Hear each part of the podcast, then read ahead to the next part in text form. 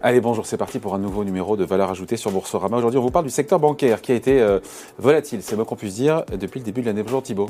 Bonjour David. Alors, jusqu'à présent, déjà, on peut le dire, cette, euh, cette guerre en Ukraine, euh, il y avait cette peur au début qu'éventuellement il y a un problème sur une banque. Pour l'instant, il n'y a pas eu de pète sur une banque. Non, Donc voilà, déjà. hein. Il n'y a pas eu de pète sur une banque, mais tout simplement parce que l'exposition en fait, directe du secteur bancaire européen à la Russie est assez modérée. Euh, elle est assez facile à mesurer, elle est concentrée sur certaines banques qui ont des filiales en Russie, plus euh, des prêts à des entreprises euh, russes. Mais disons que l'exposition totale des banques européennes à la Russie, c'est 70 milliards. Hmm. Le chiffre Donc peut c'est paraître gérable. important en Oui, absolu. ah, oui. En vrai, c'est 5% de la base de capital euh, du secteur bancaire européen. Voilà. Certaines banques sont plus impactées que d'autres. Euh, on pense notamment évidemment à Société Générale, Unicredit par exemple, qui ont des filiales en Russie, Ouais. mais qui, sont, euh, qui ont été présentes en fait dans ce pays depuis 15 ans. Donc qui sont déjà passées par plusieurs crises. Que ce soit le défaut de la Russie en 98, l'annexation de la Crimée en 2014 et les sanctions euh, qui euh, en avaient découlé. Donc en fait, ces banques-là ont géré leur exposition. C'est-à-dire qu'il n'y a plus il n'y a plus de financement intragroupe. Disons que l'exposition est limitée finalement au capital qu'elles ont dans ces filiales. Ouais. Et si elles étaient amenées à le marquer à zéro et à rendre les clés à l'État russe, Mm. ça Et on n'en est pas là. On n'en est pas là, c'est le scénario du pire. Et dans ce scénario du pire, ça leur coûterait entre 5 50 et 150 points de base de capital, ce qui est en fait assez modéré. Ok, mais sinon sur le, ce cocktail, cet impact, encore une fois, que cette guerre en Ukraine a sur les banques, il faut comprendre, il y a ralentissement économique parce qu'il y a plus d'inflation. Au global, au-delà de ce qui se passe encore une fois en Ukraine et en Russie. Et donc pour des banques, s'il y a, les taux remontent, s'il y a peut-être moins de demandes de crédit, donc c'est peut-être moins, moins bon euh, a, pour, pour elles, moins de demandes de crédit, des, des baisses de commissions dans- en gestion d'actifs, puisque les marchés, même si on commence à remonter, ils ne sont pas non plus euh, excessivement florissants. Peut-être le coût du risque aussi, provisionner, euh, je ne parle pas que provisionner sur la Russie ou sur la- sur l'Ukraine, mais provisionner sur leurs activités ailleurs, ailleurs en Europe. Donc tout ça, qu'en se cumulant, n'est pas un cocktail super sympa. quoi. Non, en effet, en effet, évidemment, c'est la grande question, c'est les effets à moyen, long terme de cette crise, euh, de, de- de cette crise en Russie et en Ukraine.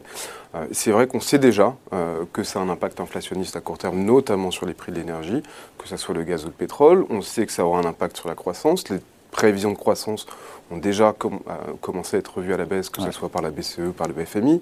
Donc tout ça, c'est un environnement qui n'est pas forcément favorable au secteur bancaire. Alors qu'il l'était quand même en début d'année. Alors, là on faut était- on de la différence tous les de voyants étaient ouverts. Tous les voyants étaient ouverts en début d'année. C'est vrai que là, disons que c'est un, pas forcément un changement de paradigme, mais on peut se poser des questions. C'est vrai qu'une moindre croissance, ça veut dire moins de volume de prêts, en tout cas moins de demandes, moins de volume de prêts. Ça veut dire aussi moins de revenus de commission, euh, parce qu'il y a beaucoup de banques qui ont des euh, activités de gestion d'actifs, de banques privées, qui vont être soumis aux fluctuations de marché. Ça veut dire potentiellement moins d'actifs sous gestion, pas de frais de performance, euh, au vu de la volatilité des marchés et de la baisse qu'on a depuis le début de l'année.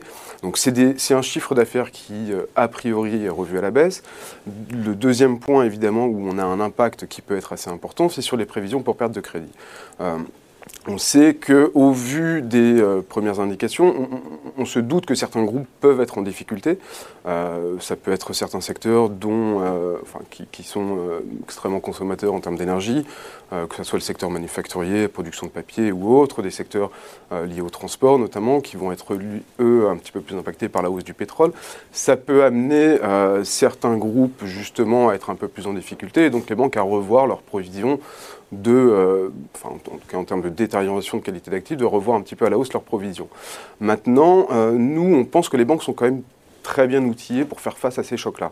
La question, évidemment, c'est l'amplitude euh, de l'impact négatif sur la croissance de la situation actuelle qui peut être amenée à revoir les provisions à la hausse. Ouais. Ce qui était fait par la deuxième banque allemande, la Commerzbank, a prévenu que ses prévisions de profit pour euh, cette année, pour 2022, seraient affectées par le conflit. Donc on se dit, est-ce que c'est annonciateur de ce qui attend pour le reste du secteur, à, dit- à une échelle différente en fonction effectivement des, des banques, mais euh, parce que toutes ne sont pas logées à la même enseigne, mais les croissances bénéficiaires seront moins bonnes pour les banques en 2022 sûr, que ce qui était sûr. prévu, c'est ça en fait. Mais Euh, qu'il faut remettre, je dirais qu'il il faudrait remettre les choses dans le contexte. C'est-à-dire qu'on sort d'une année de- 2021 avec des résultats records. Tous les voyants sont ouverts sur les bilans bancaires. Ouais.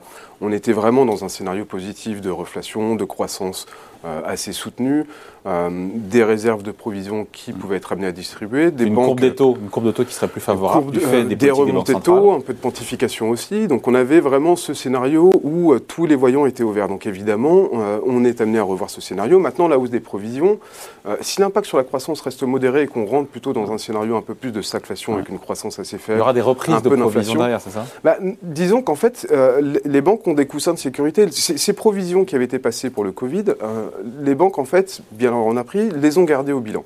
Alors que tous les indicateurs leur disaient de les reprendre et de les distribuer. Mmh. Donc en fait, on a une réserve de provision de 25 milliards actuellement dans le secteur bancaire.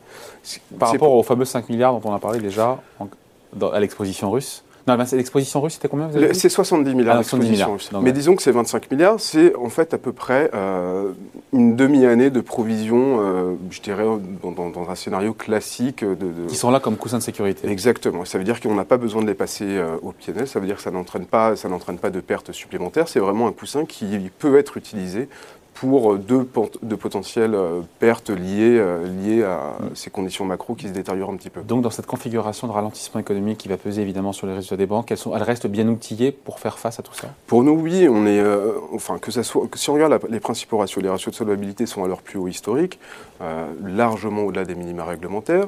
La qualité d'actifs, on a eu une crise du Covid finalement sans défaut, donc en fait les, les ratios de créances douteuses ont continué de baisser, s'établissent actuellement entre 2 et 2,5% pour le secteur bancaire, ce qui est son point bas depuis 15 ans.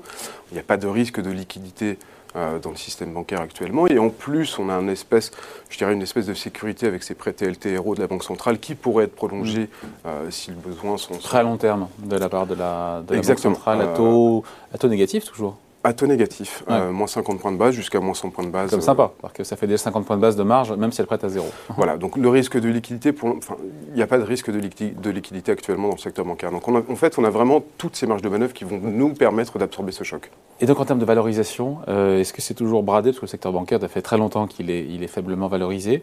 Euh, voilà, est-ce qu'il y a des, un rebond? Qu'est-ce qui pourrait entre éventuellement un rebond Parce qu'il faut se rappeler, je ne sais pas si on a les chiffres, mais en début d'année, le secteur qui, était, qui a le plus monté, enfin depuis un an même, c'était les banques. C'était les banques. On fait, l'année dernière, on a se renforcer sur le secteur bancaire. Hein. On a fait plus 40% l'année dernière sur le secteur bancaire. Au début d'année, enfin, durant le mois de janvier, on a continué de, grimper assez rapidement. On était à plus 15% euh, à un moment euh, en janvier. Là où le CAC faisait du plus 5, plus 7. Hein. Oui, on avait une surperformance notable du secteur bancaire qui était liée justement en fait, à cet environnement de taux et à cette, euh, ces anticipations de, de, hausse de taux qui n'étaient pas forcément d'ailleurs dans les prix en Europe non plus. Et cette surperformance est devenue sous-performance. Exactement. On, est passé de plus 15 à moins 23, donc un delta qui, ah était de l'ordre quand même de... Moins 40. exactement. moins 40. On était plutôt moins, moins, 35, on est remonté à moins 8.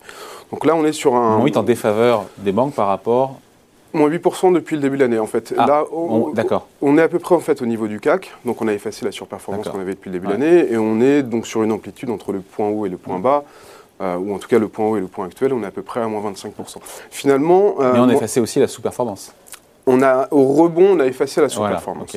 Euh, mais alors après, c'est toujours des réactions un petit peu épidermiques de, marché où les banques sont toujours un petit peu, je dirais, survendues dans les moments, dans les moments compliqués, quand il y a de l'incertitude, notamment sur la croissance. C'est vrai que les banques comme reflet de, l'économie européenne ont tendance à surréagir.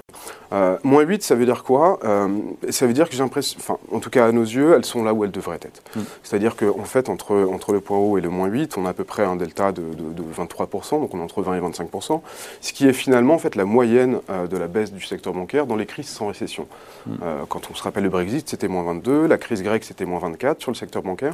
Donc pour l'instant, ce qu'on price dans les valorisations, c'est une croissance. elles, sont, elles sont au prix. Elles sont au prix. Elles peuvent aller plus haut, elles peuvent aller plus bas, et ça va dépendre de beaucoup de facteurs sur lesquels il reste quand même pas mal d'incertitudes.